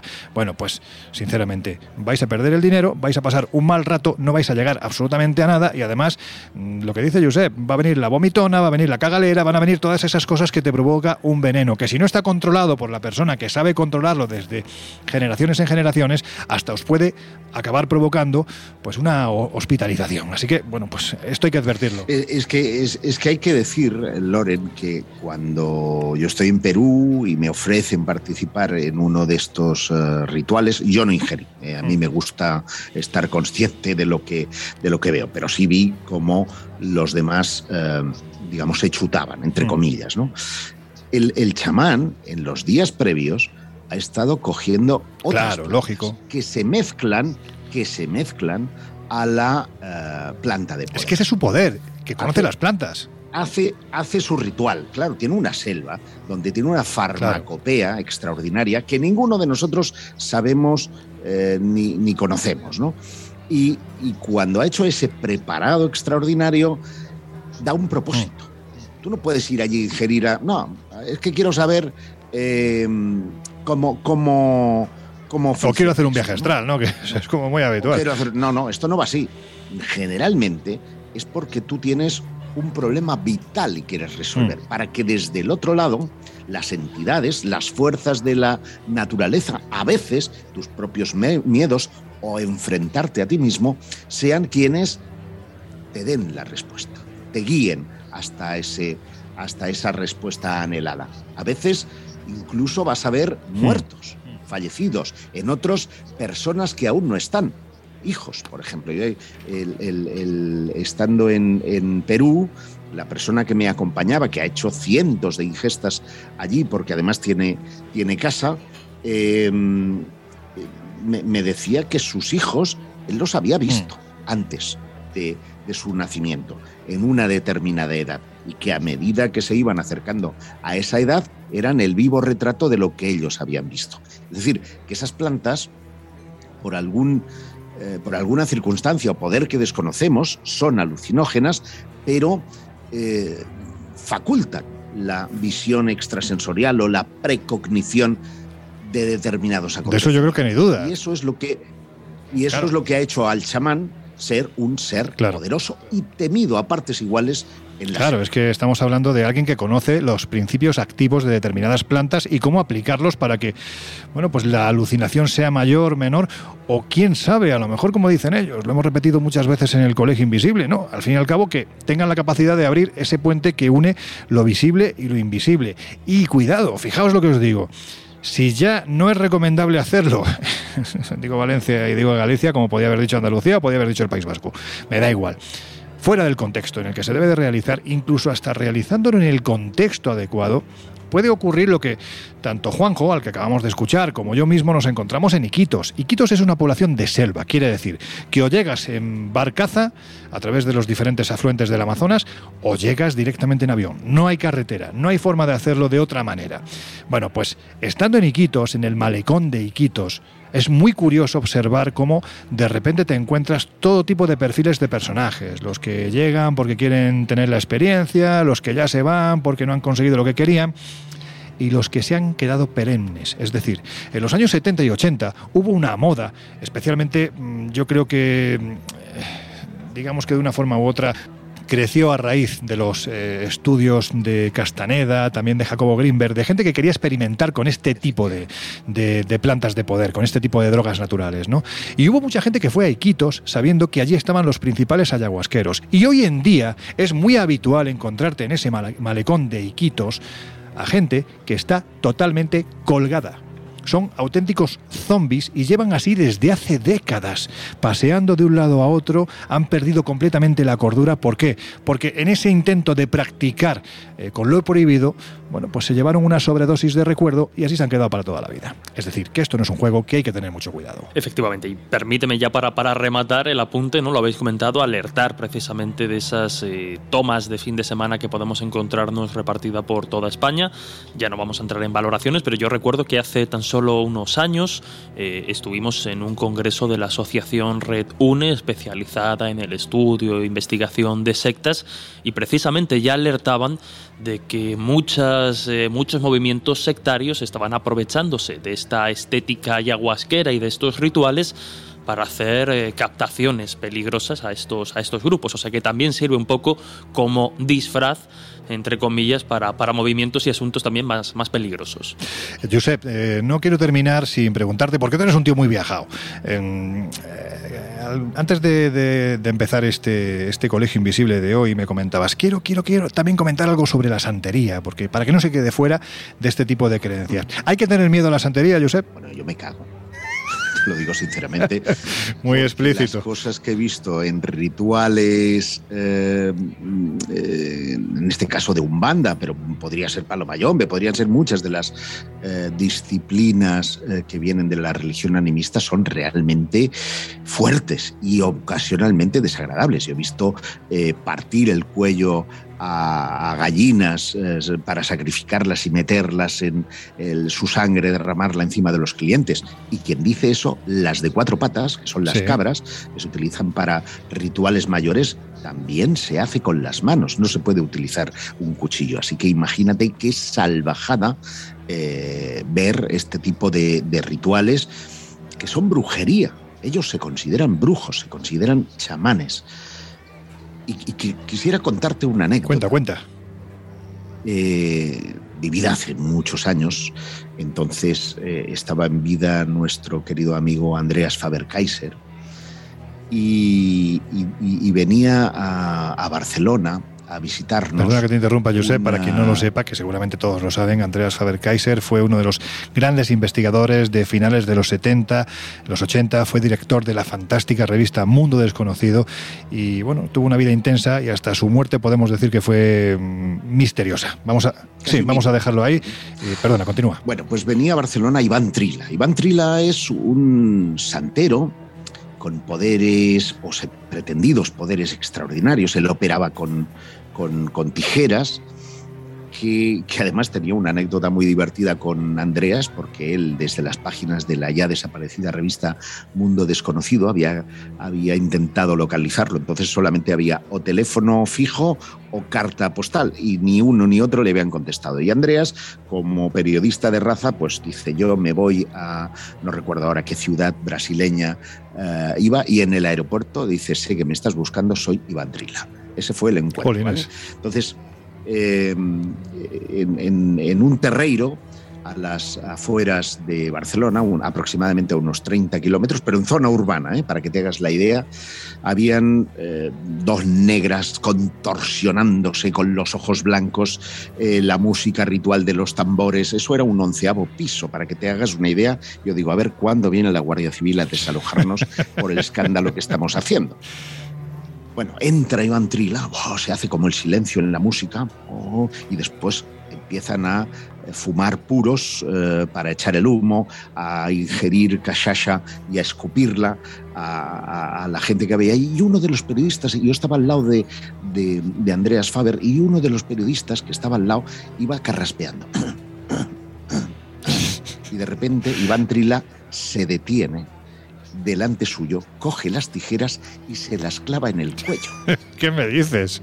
Y digo, oh my Dios, ¿qué, qué- qué- qué está sucediendo aquí? Yo, claro, yo decía, aquí nos van a O sea, detener. pero escucha, o sea, todos. cuando dices que se la clavó en el cuello, es que le clavó, Sí, le atravesó la la garganta. garganta. Vaya. Las, ¿Y qué hizo el susodicho? El, el clavado en este caso. Nada, nada. Puso, no, el tío se quedó quieto, porque, vamos, yo creo que los, los huevillos no le llegaban a- arriba, por lo tanto no podía hacer nada más. Eh, eh, Iván colocó la mano encima de- del lugar donde estaban clavadas las em, tijeras y poco a poco fue sacándolas zup, y solamente quedó una gotita de sangre, nada. Entonces le dijo, a que ya no carraspea así, cualquiera tiene narices de carraspea. Eh, el hombre dijo que no, se desmayó, le dieron dos cucharadas de café, pero así a palos, a palo seco, y, y el ritual continuó. Entonces, claro, ese tipo de liturgia tan salvaje sobrecogía a todo el mundo, que, eh, bueno, guardaba cola, pues en este caso para curarse de afecciones extraordinarias por el curandero de Iván Trila.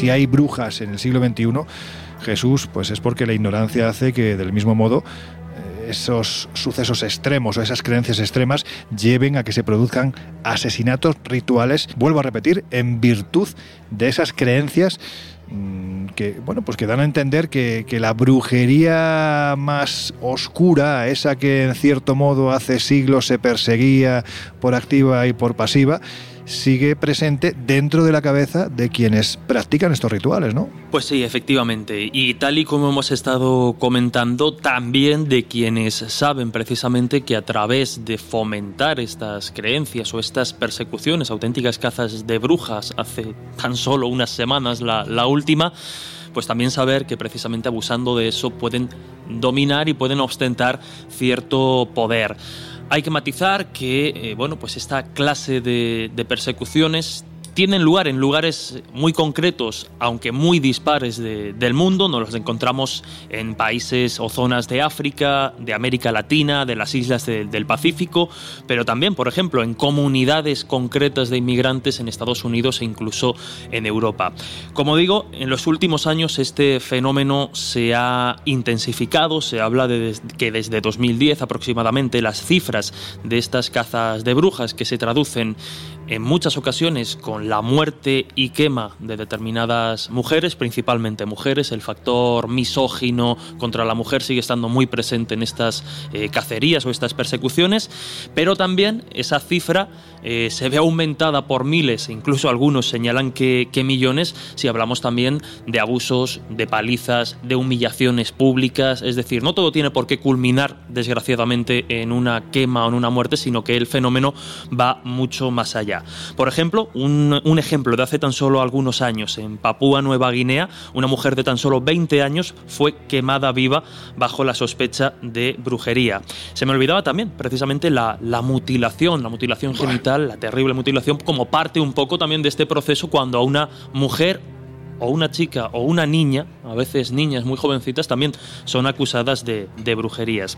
De alguna forma, los encargados de enarbolar la horca y la hoguera para hacer estas acusaciones son, eh, son hombres, algunos se denominan como cazadores de brujas, y detrás de este concepto se oculta muchas veces, bueno, pues eh, personajes que se autodenominan o se erigen como los chamanes de la comunidad y por tanto tienen la potestad religiosa o moral, entre comillas, que me entiendan los invisibles, de hacer esta clase de acusaciones. Permíteme que te interrumpa un momento, Jesús, pero sí me gustaría hacer un matiz.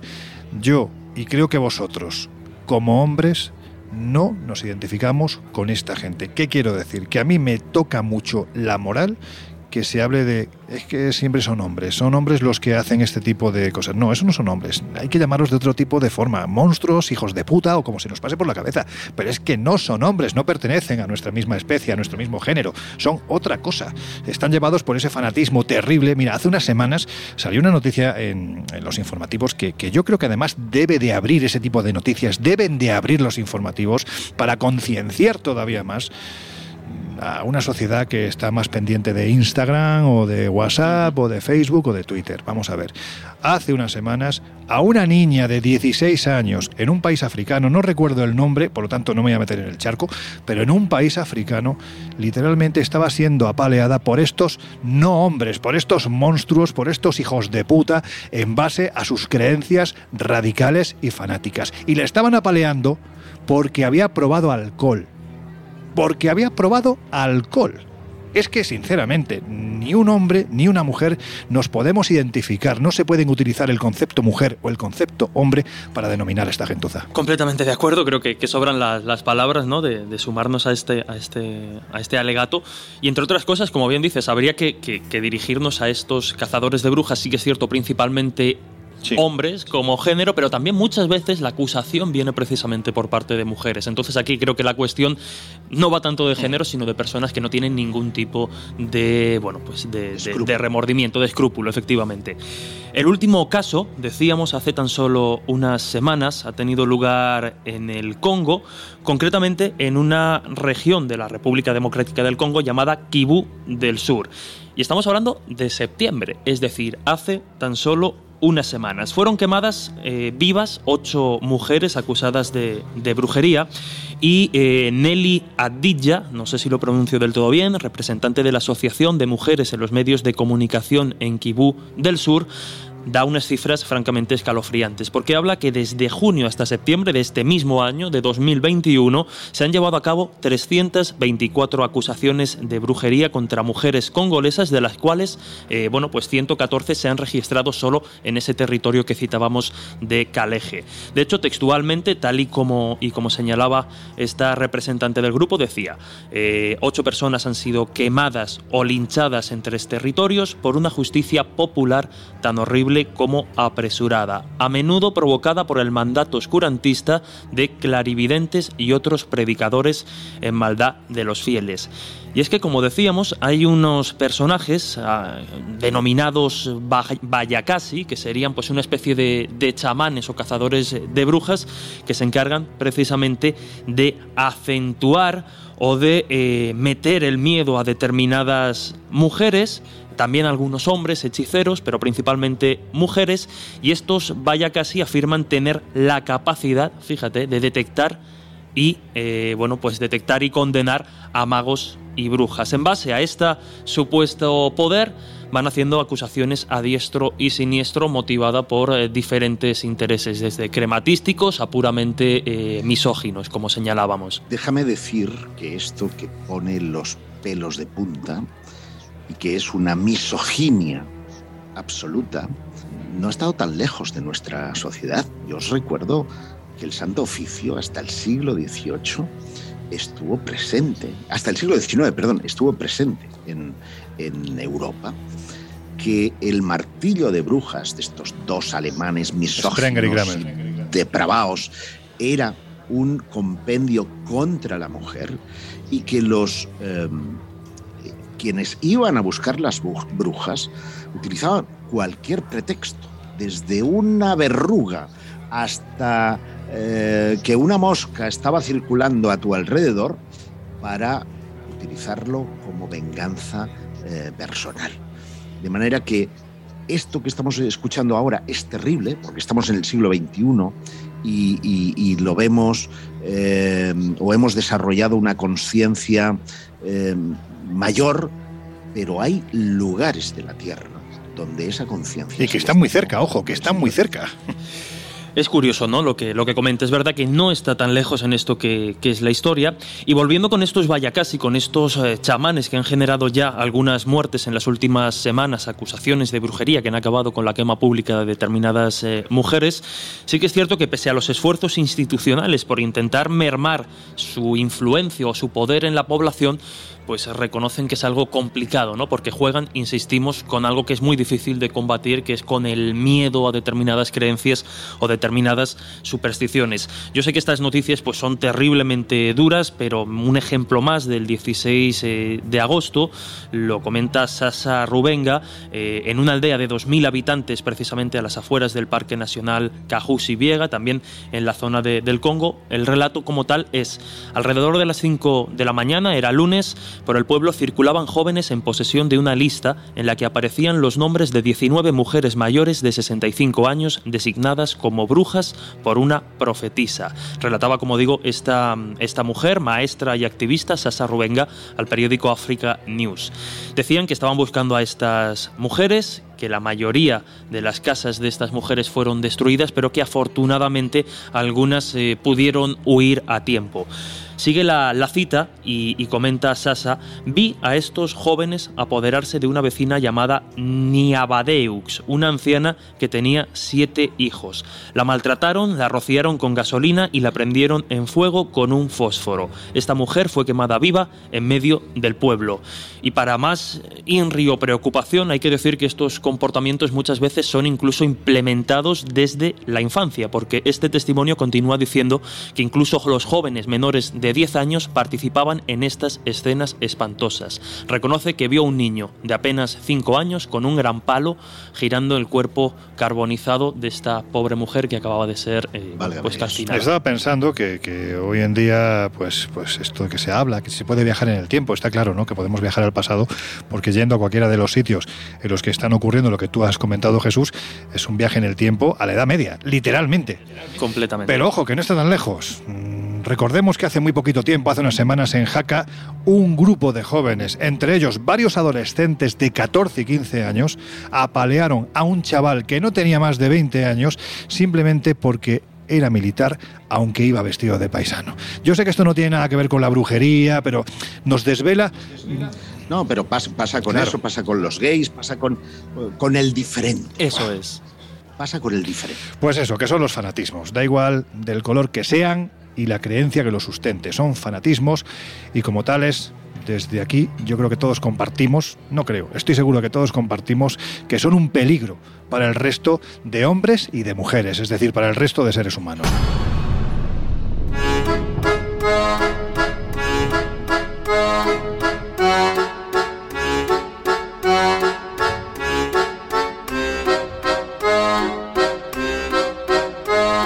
Historias así solo ocurren en el Colegio Invisible.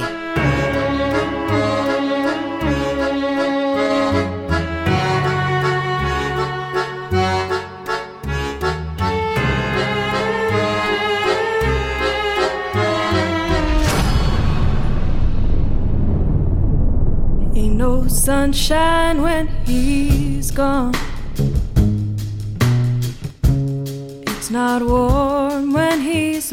Que llega el momento de las conclusiones. Y estamos hablando de brujería, pero no de la brujería medieval, aunque a veces parezca que sí, como hemos dicho antes, que nos montamos en una máquina del tiempo sin necesidad de, viajar precisamente siglos atrás, sino que en nuestro presente nos podemos encontrar en plena Edad Media y ver cómo esa brujería en manos de ciertas, cierta gentuza, bueno, pues se hace efectiva. El poder de determinadas creencias que parecen someter a la persona a través del miedo, curaciones, muertes provocadas con, con, el poder que desencadena el supuesto hechicero. Es que esto, bueno, parece de ficción, pero ¿pensáis que se puede llegar a mover algún tipo, bueno, pues no sé, de energía que hace que sea posible? ¿Qué pensáis, Josep? Sí, sí, sí. Cuando uno cree, se mueve el mundo desconocemos el funcionamiento al 100% de nuestro cerebro y la sugestión, eh, los efectos placebo pueden desarrollar verdaderos eh, milagros en nuestro cerebro, tanto internos como externos, porque sí creo en la fuerza de la mente capaz de mover y generar efectos físicos a nuestro alrededor.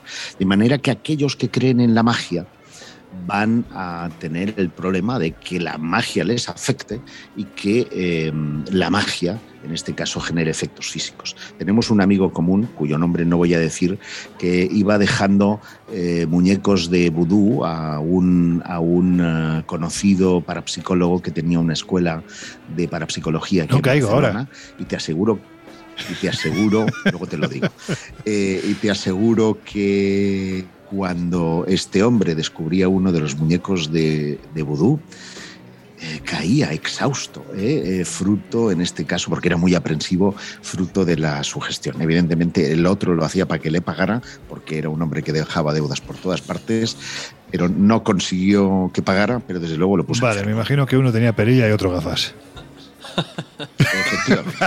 Ya sé quiénes son. Eh, Jesús, ¿tú ya has hablado o no has hablado todavía? Bueno, No, pues venga, no. dale, amigo. Pero, pero estoy muy de acuerdo con, con lo que comenta Josep. Yo creo que hoy, sobre todo en el aspecto en el que nos hemos eh, centrado, sobre todo en ese dominio, esa doblegación de determinados eh, personajes de terceras personas a través de la creencia, está claro que bueno, pues la sugestión y la capacidad de meter miedo con determinados asuntos a, determinadas personas, mueve esa, esa, esa fuerza que tiene la, la, creencia. A mí me llama mucho la atención porque hablamos mucho del periodismo como, como el cuarto poder. Yo no sé si esa, ese dominio de la creencia sería un quinto poder, porque desde luego, y lo hemos comprobado en el Colegio Invisible en tantos programas, vemos que es un aspecto que a pesar de que queramos obviarlo o casi no reconocerlo, está muy presente en la política, por ejemplo, cuando hemos hablado de gobernantes interesados en estas cuestiones, tanto en el pasado como en la actualidad, o ahora para esta clase de, cuestiones. El que es capaz de dominar una, una creencia, o por lo menos implementarla en una tercera persona, y están las dinámicas sectarias, desde luego adquiere mucho, mucho poder. Yo no me atrevería a decir que, se mueven determinadas energías mágicas o, que desconocemos, pero está claro que sí que, adquiere esa dimensión de, control. Y Yo no sé si hablar de quinto poder o realmente se solapa el primero, porque me viene a la cabeza, por ejemplo, ahora mismo, ciertos presidentes de Estados Unidos que antes de atender a lo que sería su Consejo de Ministros, entraba un predicador, daba una oración, hacían unas peticiones y a partir de ahí ya podían empezar con el Consejo de Ministros. Aquel señor se llamaba George Bush, por poner un ejemplo de tantos muchos que estando en ese primer escalafón siempre ha estado la creencia por encima del primer escalafón. Venga, Laura, te toca. Y ahí tienes a Chávez, a Castro y a Sí, también, también, y a tantos otros, ¿eh? que también, y, además con un pensamiento, llamémosle ateo, que llama aún más la atención. Pues venga, Laura, que te toca a ti, Josep, no tienes nada más que decir, ¿no? Si no se nos enfada Laura. Venga, te toca Laura. A ver, yo lo que sí que creo es en la sugestión y cuando una persona cree ciegamente en algo o tiene miedo a algo, es fácil que lo acabe produciendo o que incluso se vea afectada psicológica y físicamente por ese terror o esa creencia, ¿no? Yo creo que en un 90, en un 80 quizás por ciento de los casos, eh, lo que ocurre es más atribuible a eso que no a la magia, al vudú, a la brujería. ¿Diría el 100%? No porque sí que creo que igual hay un porcentaje pequeño, pero hay un porcentaje que es totalmente inexplicable. Sobre todo además cuando el sujeto afectado por esa especie de mala suerte, de cúmulo de fatalidades, es alguien que no cree en ello o que es extraño a este mundo o incluso alguien que, que ha cambiado de país, como yo me he encontrado en alguna ocasión, y pese a cambiar de país y pese a hacer rituales incluso de protección, esa especie de ritual que le han realizado, ese vudú, esa magia negra, continúa afectándole, ¿no? En esos casos sí que hay algo inexplicable, algo que muy pocas personas saben realizar en el mundo. También hay que decir que no es algo fácil de realizar. Yo cuando a veces personas me preguntan si le han podido hacer un mal de ojo, siempre digo lo mismo. Eh, existir existe, pero no es nada fácil de llevarlo a cabo y en muy pocos lugares y muy pocas personas en el mundo tienen la técnica y el conocimiento para hacerlo realmente efectivo. Dicho esto, em, ¿qué es posible? Sí. ¿Qué es lo más probable? No.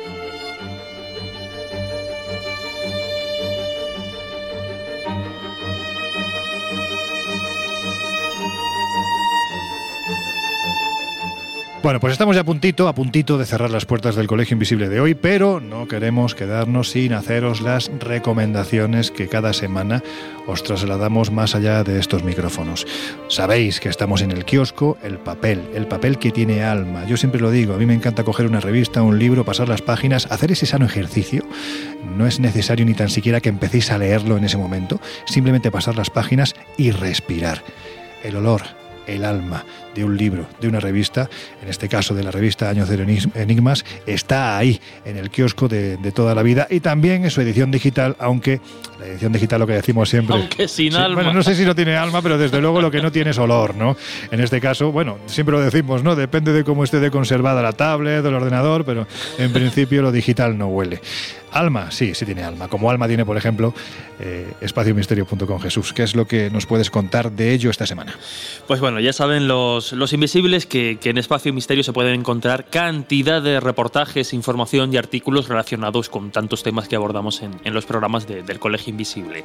Las últimas novedades con respecto a los libros que aparecen, entrevistas a sus autores, extractos también de esos libros y como siempre, pues reportajes de buenos amigos y compañeros mm. como Josep, Antonio Luis Moyano, Gustavo Romero, Irene Fernández, siempre analizando la actualidad más misteriosa como te gusta decir a ti, de ese abanico inmenso que es el misterio, la historia, la ciencia, las conspiraciones, la actualidad, la criptozoología, los enigmas, en fin, toda clase de, de información, insisto, al día de estos temas que nos apasionan aquí en el colegio. Espaciomisterio.com. Lo digital no tiene alma, la tiene aquellos que la llenan de contenido gente, por ejemplo, como tú, a los que, por otro lado, os encantan los libros. Todo se ha dicho.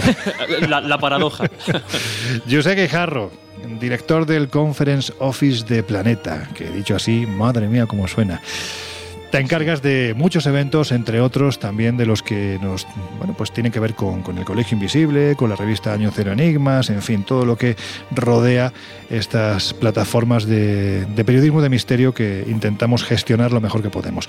¿Qué nos puedes contar? ¿Qué llevamos? ¿Dónde nos podemos ir? Creo que en fin de año, ya lo dijimos la semana pasada, hay un viajecito que, que, mola mucho, ¿no? Un viaje que no te puedes perder, porque más allá de que te guste o no París, de que lo consideres un destino más o menos turístico, que es fantástico para comerte las uvas, ¿eh? entre comillas, porque la tradición es española, no es francesa. ¿Allí que comen? Sí, vamos allí comen lo que les da la gana, porque comer, comer no se come nada. Esto es una cosa 12, española. 12, 12 daditos de los queso. italianos No sé. comen, no, no, no, no, de Roquefort. Imagínate, 12 Joder. dados de Roquefort. Madre Acabarías mía. con la boca Sí, sí. muy pastosa. Con mucha alma. No, no.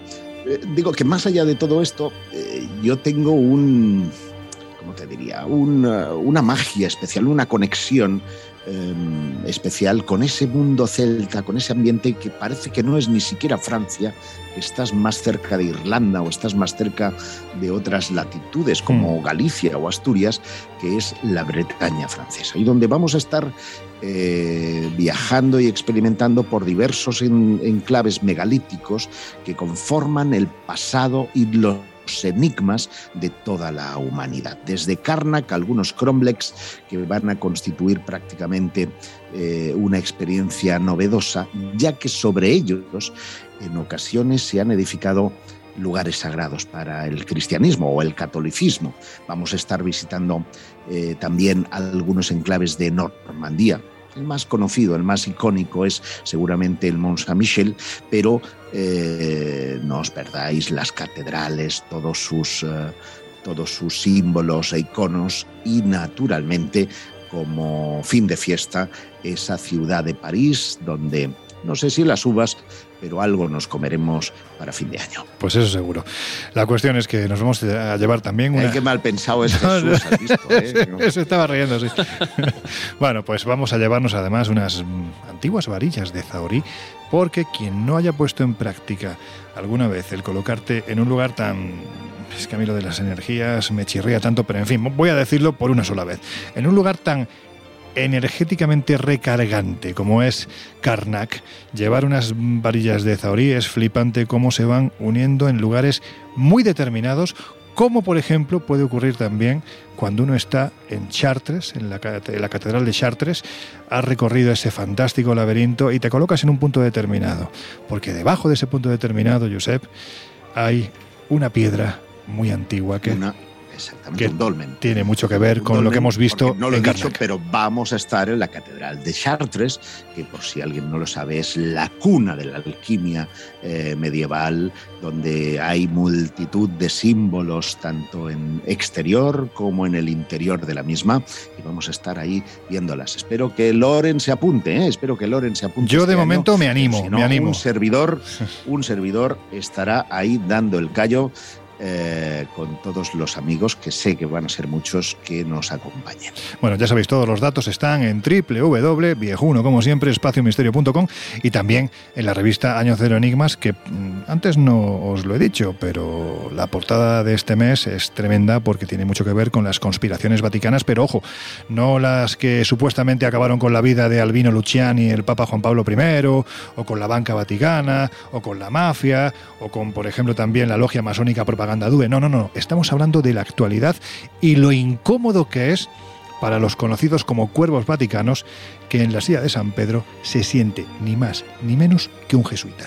Es muy interesante. Esa es la portada de este mes en la revista Año Cero. Si nos queréis contactar, si queréis escribirnos, decirnos como decimos siempre, si queréis decirnos hasta cosas bonitas, está ahí Tenéis a vuestra disposición el mail, el colegio invisible onda y también estamos en redes sociales, en Twitter como arroba colegioinvisibleoc y en Instagram y en Facebook.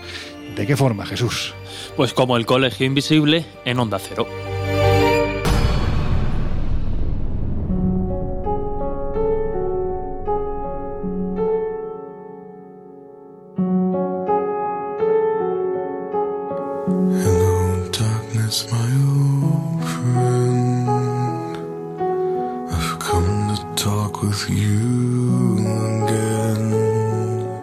Ya hemos llegado al final.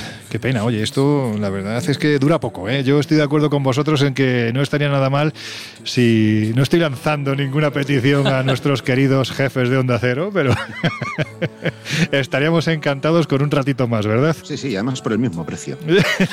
siempre, siempre respetando, por supuesto, el fantástico programa que viene después del nuestro, que se merece prácticamente las 24 horas de emisión, el fantástico Salas y su equipo. Chicos, chica, que hemos llegado al final. Laura, que nos oímos dentro de siete días. Hasta la próxima semana, chicos. José Guijarro, amigo, hasta dentro de una semana. Hasta dentro de siete días, queridos. Un abrazo. Jesús Ortega, que siempre es un lujo compartir ese puntito de escepticismo sano contigo. Bueno, y el placer también es mío saber que lo comparto con, con buena gente y que llega a buen puerto, ¿no? Que genera reflexión y eso interesa. Eso Gracias. De la, eso de la buena gente es discutible, ya lo, lo iremos viendo a lo, Lo largo de los años. De momento os dejamos, como hemos dicho, con el gran José Luis Salas, con su equipo, con sus no sonoras, y nosotros regresamos dentro de una semana. Os prometemos sorpresas, las va a haber y grandes. Hasta entonces, que seáis muy, muy felices.